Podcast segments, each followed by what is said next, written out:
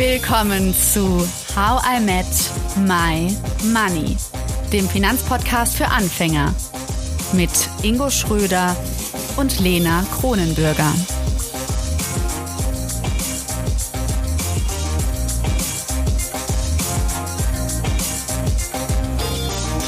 Hallo Ingo. Hallo Lena. Wir sind ja beim Thema Kapitalismuskritik und wir haben bei der Umfrage gehört und uns ist das auch selber klar natürlich, dass es einen lauten Vorwurf gibt, und zwar, dass der Kapitalismus schuld sei am Klimawandel. Wir sprechen heute über diesen Vorwurf und darüber, wie wir nachhaltiger und überhaupt in Zukunft wirtschaften können. Und damit begrüße ich ganz herzlich unsere heutige Expertin Tina Teucher. Hallo Tina. Hallo Lena, hallo Ingo. Hi Tina. Nachhaltiges Wirtschaften steht bei dir im Fokus. Ob du als Speakerin darüber sprichst, darüber schreibst, als Autorin oder andere berätst.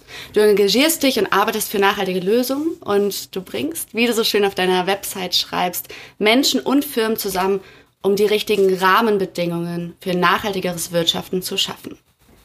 Du bist Kulturwissenschaftlerin und hast an der Leuphana Universität Lüneburg ein Nachhaltigkeitsmanagement MBA absolviert. Und Tina, wir hatten ja noch gar nicht so lange her ein super Vorgespräch. Ich war am Schreibtisch, du warst in Südfrankreich mit dem Fahrrad unterwegs, hast netterweise eine kleine Pause eingelegt. Dir wurde sogar noch ein Stuhl gereicht, damit wir telefonieren können. Und ja, im Hintergrund konnten wir, ich habe es mir zwar idyllisch vorgestellt, aber im Hintergrund konnten wir ziemlich viele Autos hören und man hat einfach den Verkehr wahrgenommen. Und ich will dich jetzt nicht falsch zitieren, aber du hast sowas in der Art gesagt wie, tanken ist hier nicht teuer genug. Inwiefern, Tina, würdest du sagen, dass Geld einer der größten Hebel ist, einer der größten politischen Hebel, wenn es darum geht, die Umwelt zu schützen? Ja, das ist natürlich eine Überspitzung, aber es stimmt schon, dass wir dann handeln, wenn es weh tut, unter anderem, aber besonders dann. Und wenn eben zum Beispiel äh, es weh tut, wenn wir unseren Geldbeutel schrumpfen sehen. Und das tut zum Beispiel jetzt gerade in der Energiekrise sehr weh. Und gleichzeitig sieht man eben überall noch Menschen, die ihr Auto, ihren Motor laufen lassen. Ja? Und äh, das, obwohl inzwischen jeder wissen sollte, dass schon nach zwei oder drei Sekunden es sich lohnt, den Motor auszumachen, rein Benzin- oder Dieseltechnisch, wie man ja auch an Start-Stopp-Automatik beim Auto sehen kann. Diese Autos sparen ja auch an jeder Ampel. Und ja, aber viele lassen eben doch noch laufen. Grundsätzlich ist Autofahren natürlich erstmal äh, oft für viele nötig, gerade dort in der Region, wo man nicht so leicht hinkommt von A nach B. Aber ja, teilweise sieht man einfach, es ist noch viel zu billig. Und das, es tut quasi noch nicht weh genug, um wirklich eine Verhaltensänderung durchzusetzen. Wie ist es denn, also ich höre in meinem Freundeskreis häufig, wir haben jetzt zum Beispiel hier in Köln, wurde super viel ähm, Fahrradstrecken eröffnet äh, und dafür eine Autospur dicht gemacht. Und dann hört man immer, ja, es ist ja alles schön und gut, nur ähm, durch Verbot und ich sage mal in dem, also es geht in die ähnliche Richtung, durch erhöhte Preise ähm, fehlt es trotzdem an Alternativen. Ich würde mal sagen, so, so argumentieren denn die Kapitalisten, die dann eher an ihr eigenes Wohl denken. Ähm, wie würdest du dem so entgegnen da an der Stelle? Ähm, weil ich glaube, das ist ja eben schon was Eminentes, ähm, wo man häufig wahrnimmt, dass es dann aber an Lösungen fehlt und man einfach nur, ich sag mal, willkürlich mit dem äh, Deckel obendrauf oder mit der Intention, wir machen das fürs Klima, ähm, dann da Verbote in Kraft setzt. Ähm, was würdest du solchen Leuten entgegnen und wie kann man denen gedanklich auch helfen? Na, Verbote sind auf jeden Fall erstmal ätzend und da hat keiner Lust drauf und das äh, ruft einen, einen Widerstand hervor in jedem von uns. Wir haben alle das innere rebellische Kind, das dann aufstampft und sagt, nein, aber ich will das dann doch. Und das Attraktivere gewinnt am Ende, wenn du attraktivere Lösungen bietest, wenn du eben ja, die Fahrradstreifen erweiterst, wenn du das Fahrradfahren ungefährlicher machst, wenn es weniger weiße Fahrräder in den Städten gibt, die leider immer noch viel mehr werden und die für Verkehrsopfer stehen. Wenn wir ähm, merken, was das für eine Freude macht, die frische Luft zu atmen, die Vöglein singen zu hören, die dann auch zurückkommen in unsere Städte, wenn wir weniger Autos darin haben. Ähm, also alles das, was positiven Anreiz gibt, ist viel wirksamer als die Verbote. Genauso wie ähm, zum Beispiel ein Verbot von Fleischessen erstmal einen riesigen Widerstand hervorruft. Aber wenn du richtig leckeres veganes oder vegetarisches Essen anbietest in der Kantine oder einfach auch mal für Freunde gekocht, dann, ja, dann werden selbst die eingesessensten Fleischfresser ähm, auch mal davon überzeugt, dass es auch anders geht. Also es geht letztendlich über positive Anreize und Lust machen auf die Alternativen, viel mehr als über die Verbote. Hatte ich tatsächlich letztens. Ich war. Äh, ich, Ingo, ich muss auch dran denken. Ich habe deine Instagram-Stories gesehen. Ach so, ich dachte, wo du so, so toll äh, Steak gekocht hast. Ja, gut, das, das stimmt Gebraten. auch. Das habe ich letztens tatsächlich. Das stimmt. Ähm, aber was ich eigentlich sagen wollte, ich war in einem äh, veganen Restaurant. Das waren so vegane Tapas. Und ähm, ich muss sagen, ich habe nicht mal dran gedacht, überhaupt dass es Fleischersatz ist, sondern es war einfach an sich lecker. Und das ist für mich genau der Ansatz gewesen. Denn dieses Ersatz für irgendwas, was mir super gut schmeckt und was ich auch noch sehr gut zubereiten kann, ähm, damit käme man bei mir jetzt nicht weiter. Aber wenn man einfach sagt, es ist was Leckeres zu essen, das ist kulinarisch einfach ein Highlight. Ähm, und es ist on top vegan. Gut, das wusste ich vorher, aber trotzdem war es genau der Weg eigentlich für mich, ähm, eben äh, nicht zu sagen, es gibt es einfach nicht mehr, sondern zu sagen, es ist einfach geil. Da sagst du auch was ganz mhm. Wichtiges, nämlich nicht, nicht. Ähm, wir versuchen das Alte irgendwie so und neu und ein bisschen anders zu machen, sondern äh, das Neue darf wirklich so neu sein und so lecker und anders, dass es äh, dass der Vergleich gar nicht mehr nötig erscheint, ja. ja. Und das wird einfach dann äh, auf eine ganz ja, dass es einfach eine ganz andere Lebensqualität ist, die, die wir entweder schon vergessen haben oder noch nie kannten. Und es gibt für mhm. all die Bereiche, wie wir jetzt gerade hatten, äh, Mobilität, Ernährung, aber auch Energie, gibt es schon gute Lösungen, die wir anwenden können, damit das morgen auch lebenswert ist. Wir müssen sie nur kennenlernen, offen dafür sein, mal ausprobieren. Manchmal greift man auch ins Klo, ganz klar. Also manche Tofu-Produkte kannst du, kannst du nicht essen, ja. Aber okay, dranbleiben, wieder probieren. Und ähm, mhm. dann gibt es für fast alles auch eine gute Lösung. Jetzt sind wir ja schon bei ganz speziellen Themen, aber Tina, du setzt dich ja täglich mit Nachhaltigkeit auseinander und stell dir mal vor, jemand von uns hätte sich noch nie damit auseinandergesetzt und das Wort auch noch nie gehört, Nachhaltigkeit. Wie würdest du uns das erklären? Um Nachhaltigkeit zu erklären, würde ich meinen Landsmann zitieren, den sächsischen Forsthauptmann Hans Karl von Karlowitz, der 1700 Hallo Hans. Der Hans, hallo Hans. Hans hatte 1713 ein Problem und hat gesagt, äh, was mache ich denn? Ich habe kein Holz mehr. Ja? Wir brauchen das für die, äh, den Bergbau und den, äh, den Schiffsbau, Kolonialisierung.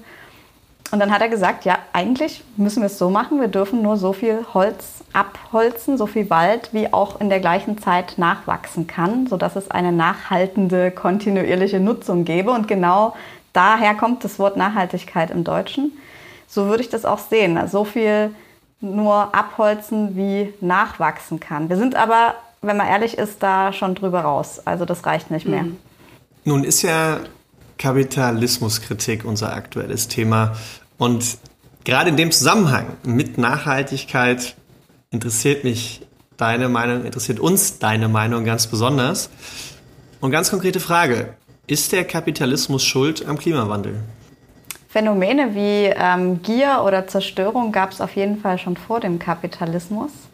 Aber eine Eigenschaft des Kapitalismus ist doch sehr prägend und das ist die, dass alles auf Mangel oder Knappheit aufbaut. Ja? Wenn das hier das letzte Glas Wasser ist auf der Welt, dann ist es das teuerste, wertvollste und den Besitzer am reichsten machende. Das heißt, er hat einen Anreiz, diesen Mangel herzustellen und dieses Gut als letzter zu besitzen.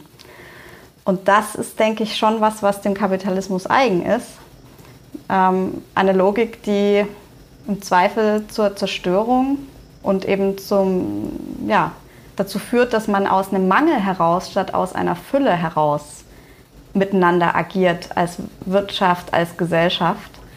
Und das macht schon krank einerseits die Gesellschaft und andererseits führt dazu, dass wir eben auch den Klimawandel haben, in dem immer mehr Ressourcen abgebaut werden, Bäume abgeholzt werden, Öl verbrannt wird, um eben diesen Profit zu maximieren und ähm, auf Kosten von Menschen, die woanders leben und in der Zukunft leben, die es heute noch gar nicht gibt, mhm. das heute einzustreichen. Das ist schon was, was man dem Kapitalismus ankreiden kann. Auf der anderen Seite ist es ein mhm. sehr wandlungsfähiges System. Die Frage ist ja, was ist der Kern des Kapitalismus, was wir kritisieren oder was wir kritisieren können? Welche Gedanken mhm. oder genau. Voraussetzungen genau. sind ja. da überhaupt schwierig? Und eines der wichtigsten ähm, Punkte ist tatsächlich, was ist Wachstum? Wie wichtig ist uns mhm. Wachstum? Und mhm. welches Wachstum streben wir an? Und mhm. ein unendliches Wachstum, wie es in den, ja, in der Profitmaximierung des jetzt mal so kritisch betrachteten Kapitalismus ausgerichtet ist, das gibt es in der Natur gar nicht. Also unendliches mhm. Wachstum, alles wächst in der Natur bis zur Erreichung seiner optimalen Größe. Ja, so ein Baum, der wird eben nicht unendlich groß, sondern so und so viel Meter. Wir als Menschen ja auch. Es wäre sonst irgendwie ziemlich ulkig, ja. wenn unsere Finger irgendwie 20 Meter lang wären. Aber Nasen und Ohren wachsen ein Leben lang. Ja, oder? wächst nach, oder? ich weiß nicht. Was spannend ist, der, es gibt tatsächlich was, was in der Natur unendlich wächst und das ist der Krebs. Und deswegen ähm, ist das auch eine spannende Metapher, den, die viele nutzen, ja, zu sagen, Kapitalismus mhm. ist und, und Wachstumsideologie ist der Krebs unserer Gesellschaft, der uns alle auffrisst oder krank macht. Und insofern ist es spannend zu schauen, was, was Wachstum, welches Wachstum wollen wir. Damit beschäftigt sich ja der Club of Rome auch schon seit 1972, die Grenzen des Wachstums. Ähm, wenn wir auf einer Erde, die bestimmte Moleküle hat und bestimmte Energieeinflüsse von der Sonne unendlich wachsen wollen, finanziell müssen wir halt schauen, dass wir Ressourcen, Energieverbrauch und das finanzielle Wachstum voneinander irgendwie abkoppeln. Mhm. Und ich meine, Wachstum ist jetzt Beispiel, wenn du es so klar auf den Punkt bringst, total negativ. Man muss natürlich auch klar sehen, dass in der Vergangenheit Wachstum und Fortschritt und Innovation uns auch ein sehr schönes Leben irgendwie mhm. ja, gegeben haben, aber zu einem ultra hohen Preis. So. Und jetzt die Frage, weil du ja sagst, so, mh, mm, es geht um Wachstum, das ist jetzt das zentrale Problem, was wir uns angucken müssen. Was würdest du denn sagen? Wie könnten wir denn gesundes Wachstum anstreben? Mhm was ja schon in uns drin ist, was, wir, was die meisten Menschen sich wünschen, ist ein persönliches Wachstum, ein, ja, vielleicht auch ähm, geistig über sich hinauswachsen, über die eigene, über das eigene Leben hinaus, zum Beispiel was Positives hinterlassen oder eben Nachkommen zeugen. Also diese Form von Wachstum ist schon etwas, ähm, was, was zunächst mal nicht ungesund ist. Ähm, immer dort, wo es ein zu viel, ein Anhäufen von ähm, ja, zum Beispiel Besitzstand oder eben Ressourcenverbrauch ist, dort ist es halt ungesund. Ich glaube, man, es geht sehr viel um die Frage, was brauchen wir wirklich? Und eine, es gibt verschiedene Nachhaltigkeitsstrategien, die man wählen kann. Und eine, die sehr heiß diskutiert ist, ist die der Suffizienz. Und Suffizienz bedeutet so viel wie ähm, Genügsamkeit. Also die Frage, was brauchen wir eigentlich?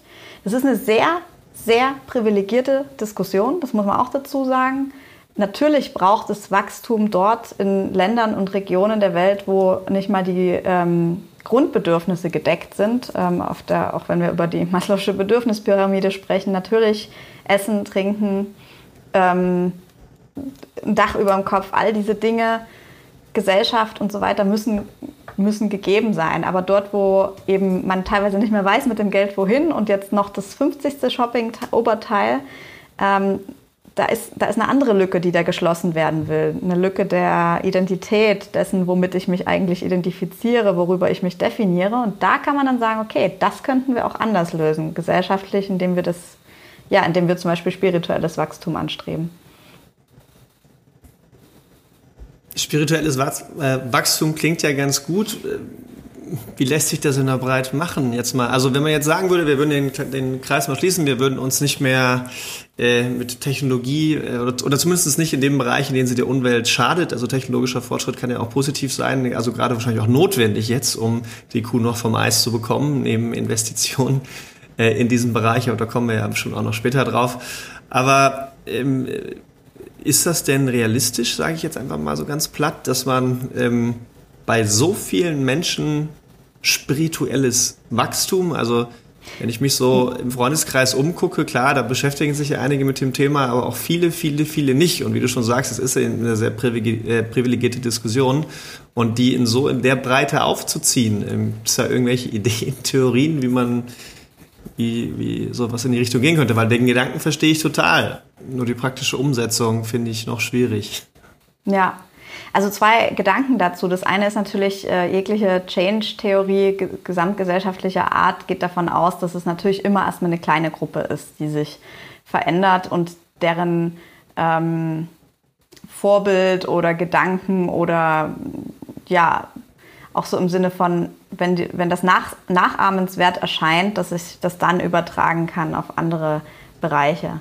Was wir im Moment erleben, ist natürlich auch immer dort, wo wir was einsparen, CO2, Geld, Energie, äh, wird es woanders wieder ausgegeben. Wir haben Rebound-Effekte, nennt sich das. Das heißt, es ist so wie so, ein Rück, ähm, so eine Rückfederung. Sobald ich irgendwie Geld spare bei meiner Heizkostenabrechnung, zurzeit eher schwierig, aber an sich äh, durch Sparmaßnahmen machbar, mhm. habe ich dann Geld, um wieder auf Teneriffa zu fliegen.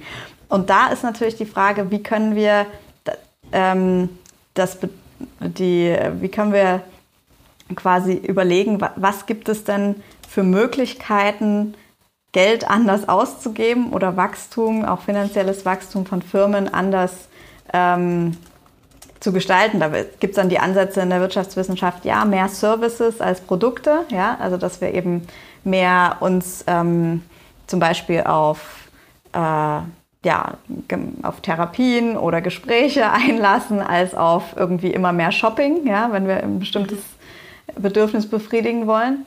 Ähm, oder eben, ja, statt jetzt noch die, das ähm, 50. Äh, Outdoor-Bekleidung zu kaufen, irgendwie eine Rückenmassage, ja, solche Sachen. Aber das ist, die Frage ist tatsächlich, wie kommt das in die Masse? Und das passiert immer über eine kleine Gruppe, die da ähm, eine, eine Wirkung entfaltet, die attraktiv für mehr ist. Also brauchst du eigentlich einen Nachhaltigkeitstherapeuten. Ja, sehr spannend. Es gibt tatsächlich ein, ein Krankheitsbild, das nennt sich Umweltangst oder Ökoangst, äh, weltweit inzwischen auch von Psychologen anerkannt. Menschen, die so sehr Angst vor der Zukunft haben und vor den Klimakatastrophen, die kommen, dass sie entsprechend Symptome entwickeln. Dass sie schon beim Gong der Tagesschau irgendwie Zitteranfälle bekommen, weil wieder eine schreckliche Nachricht kommt und so.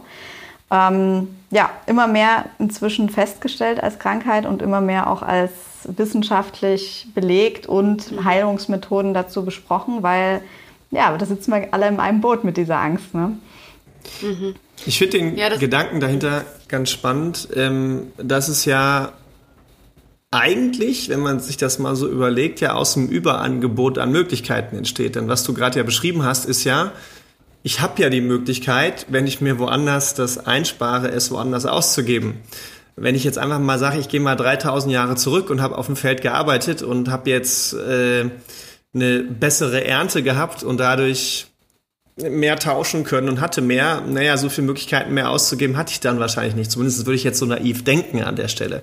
Wenn ich natürlich weiß, wow, ich bekomme jetzt, äh, jetzt mal eine 3000 Euro Energiepauschale, die für viele notwendig sein wird, aber für manche vielleicht auch nicht unbedingt, ähm, und äh, baller die für den nächsten Urlaub raus, anstatt sie, weiß ich nicht, zu sparen, zu investieren für was Gutes, was der Nachhaltigkeit gut tut.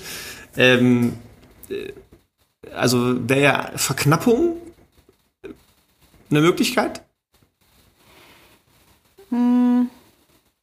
Wie gesagt, es ist, glaube ich, spannend, die dahinterliegenden Bedürfnisse anzuschauen. So ein Urlaub ist jetzt auch erstmal per se nichts Schlechtes. Klar, wir verbinden inzwischen Flugreisen mit Flugscham und Autoreisen mit äh, hohen Benzinkosten und so weiter. Aber ähm, das Bedürfnis dahin, dahinter ist ja schon auch oft eine Form von Wachstum. Ich will Kulturen kennenlernen, ich will meine Perspektiven erweitern. Äh, die an sich gesund ist und sogar Frieden stiften kann oder ja, Gesellschaftsverständnis ähm, füreinander fördern kann. Mm, wenn aber zum Beispiel das Bedürfnis Sicherheit sehr stark durch Anhäufung von, äh, von ja, Material und Produkten ähm, sich spiegelt oder das Bedürfnis ähm, Prestige, Aufmerksamkeit, Anerkennung durch, ähm, ja, durch Luxusartikel oder die Anhäufung von Luxusartikeln. Erstmal nichts gegen Statusobjekte, die können ja auch durchaus ökologisch sein, ja. Aber wenn das eben sehr stark in eine Richtung geht, dass es ein pures Meer ist, dann funktioniert es natürlich nicht mehr. Und ähm, ja, natürlich kann man dann, wenn ich dich richtig verstehe, die Frage auch über Obergrenzen oder Verbote sprechen. Ich fände es zum Beispiel durchaus spannend. Also ich stelle gerne Was wäre wenn Fragen. So, was wäre, mhm. wenn jeder Mensch maximal drei Millionen Euro vererben könnte? Also ich habe jetzt mal eine Zahl aus der Luft gegriffen, ja.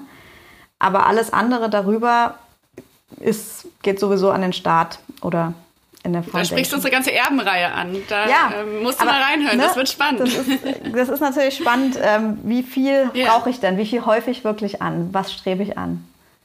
Tina, ich möchte noch mehr Was wäre wenn Fragen von dir. Was, was fragst du? Was wäre, wenn ähm, wir für ähm, eine gewisse Zeit, sagen wir mal fünf bis zehn Jahre, eben äh, bestimmte Produkte oder Angebote verbieten würden.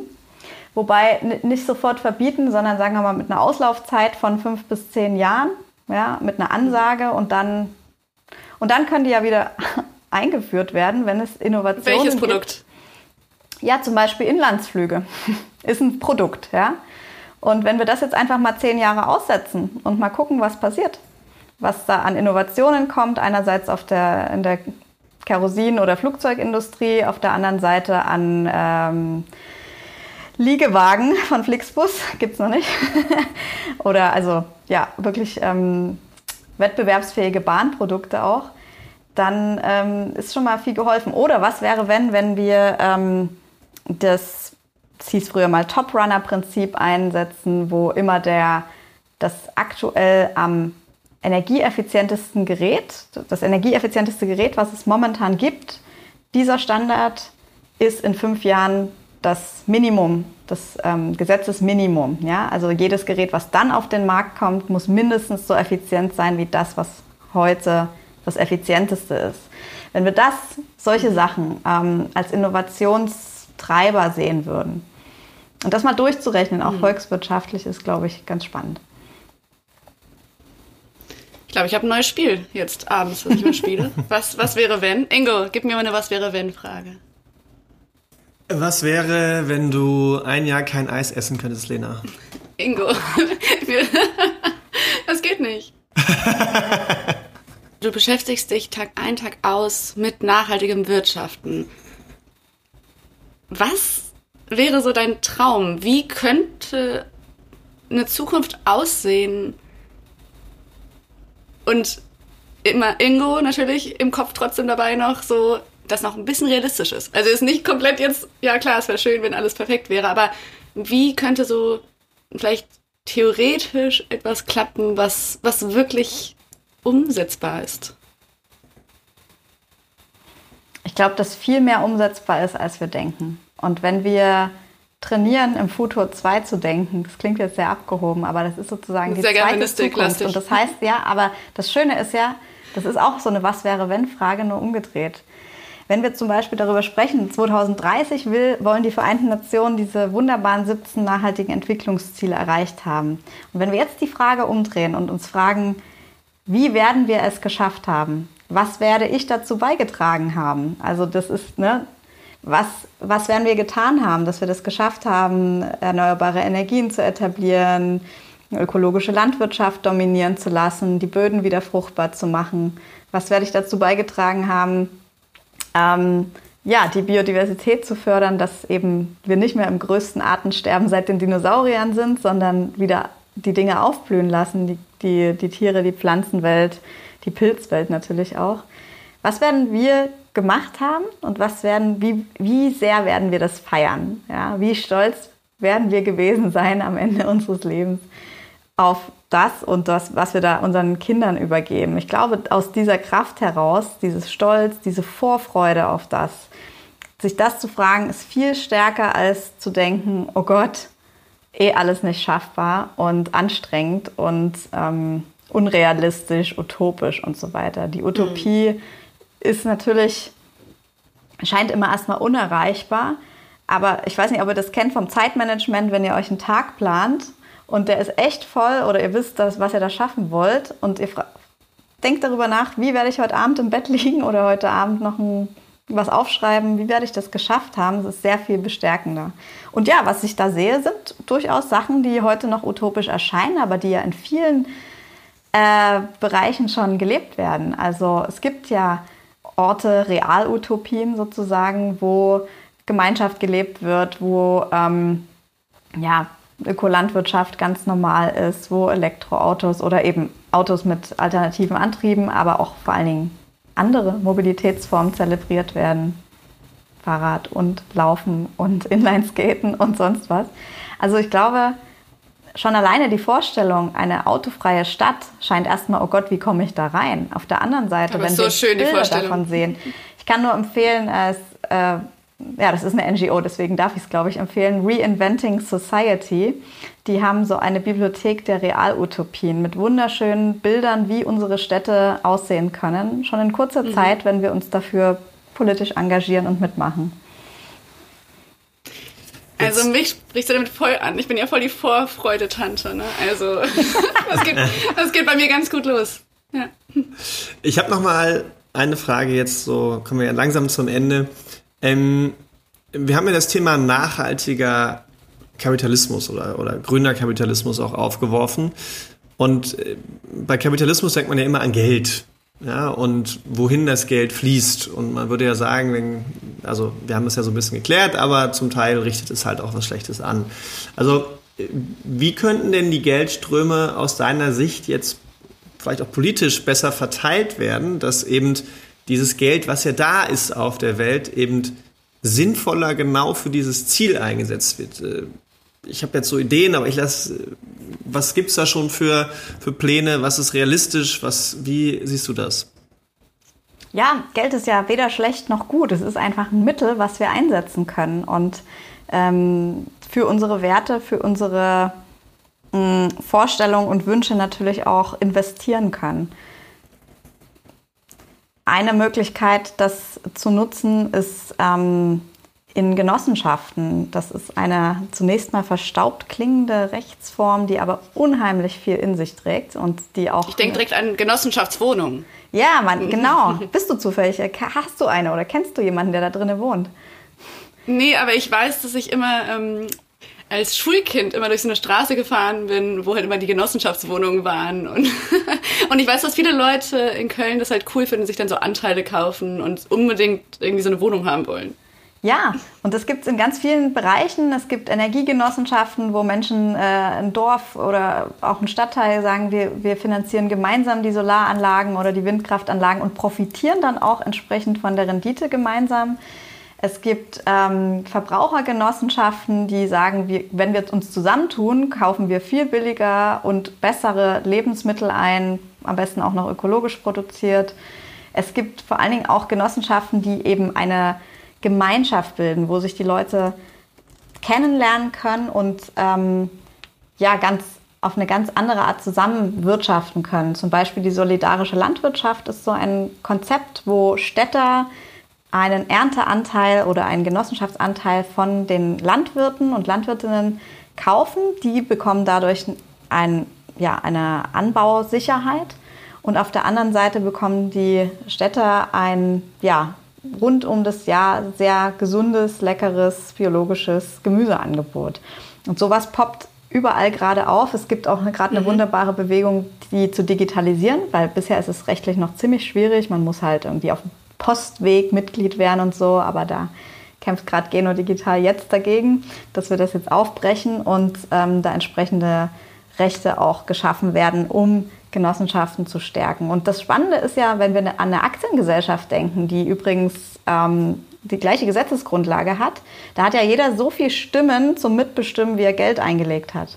Bei einer Genossenschaft hat jeder eine Stimme, egal wie viel er eingelegt hat. Und das ist natürlich viel solidarischer und sozialer angelegt. Mhm.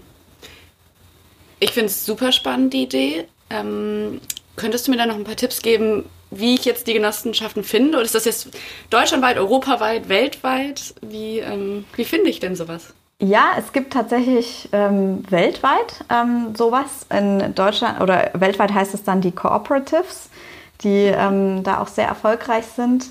Ähm, es gibt auch zum Beispiel viele Taxiunternehmen, sind Genossenschaften, wo sich die Tax Taxisten untereinander ähm, stärken. Ähm, mhm. Ja, indem man halt zu einem bestimmten Beispiel oder Branche auch das Wort EG sucht, steht für eingetragene Genossenschaft. Ähm, Geno Digital jetzt arbeitet auch gerade an der Plattform, wo man die Genossenschaften sehen kann und was gibt es denn mhm. eigentlich in meiner Region für Energie, Wohnungs-, ähm, Ernährungsgenossenschaften. Ich habe auch eine mhm. mitgegründet, die sich um das Thema nachhaltiger Lebensstil kümmert. Also wie können wir mhm. äh, nachhaltige Orte finden und auf der Landkarte okay. entdecken. Wie heißt die? Die heißt Future, Future Cooperative und mhm. hat ähm, ja, eine Landkarte, die Future Maps, geschaffen, wo man in seiner jeweiligen Stadt eben Second-Hand-Läden, Öko-Restaurants, Bioläden und äh, Lastenfahrradverleih und alles Mögliche findet, was ja, sozialere und ökologischere mhm. Alternativen sind. Tina, ich danke dir für diese Podcast-Folge. Wir haben, glaube ich, alle was Handfestes mitgenommen. Wir haben auch theoretisch diskutieren können auf Augenhöhe. Ich fand's, ich fand's klasse. Vielen Dank. Ja, vielen Dank. Danke, Lena und Ingo. Dann bis dann. Ciao, ciao. Tschüss. bis dann. Ciao. Danke, dass du zugehört hast und toll, dass du ein Teil von How I Met My Money bist. Wir hoffen, dir hat diese Folge gefallen. Um keine Folge zu verpassen, klick einfach direkt auf den Abonnieren-Button auf Spotify, Deezer und Apple Podcasts. Für weitere Tipps und Tricks und Informationen, damit du dein Geld und dich besser kennenlernst, folge uns auf Instagram, Twitter, Facebook und LinkedIn. Dort kannst du uns auch immer schreiben, falls du Fragen, Feedback oder Themenwünsche hast. How I Make My Money wird gesponsert von der MyWeg Finanzakademie. Spannende Online-Kurse für deine finanzielle Zukunft zu ETFs, Immobilien und Altersvorsorge. Natürlich gibt's für dich Rabatt. Schau dafür einfach in die Show Notes. Außerdem melde dich jetzt für den HIM Midnight Mail Newsletter an. Den schicke ich dir immer donnerstags aus New York, sodass du um Mitternacht oder am Freitagmorgen nicht nur dein Geld, sondern auch dich selbst besser kennenlernst. Bis zum nächsten Money Monday. Wir freuen uns.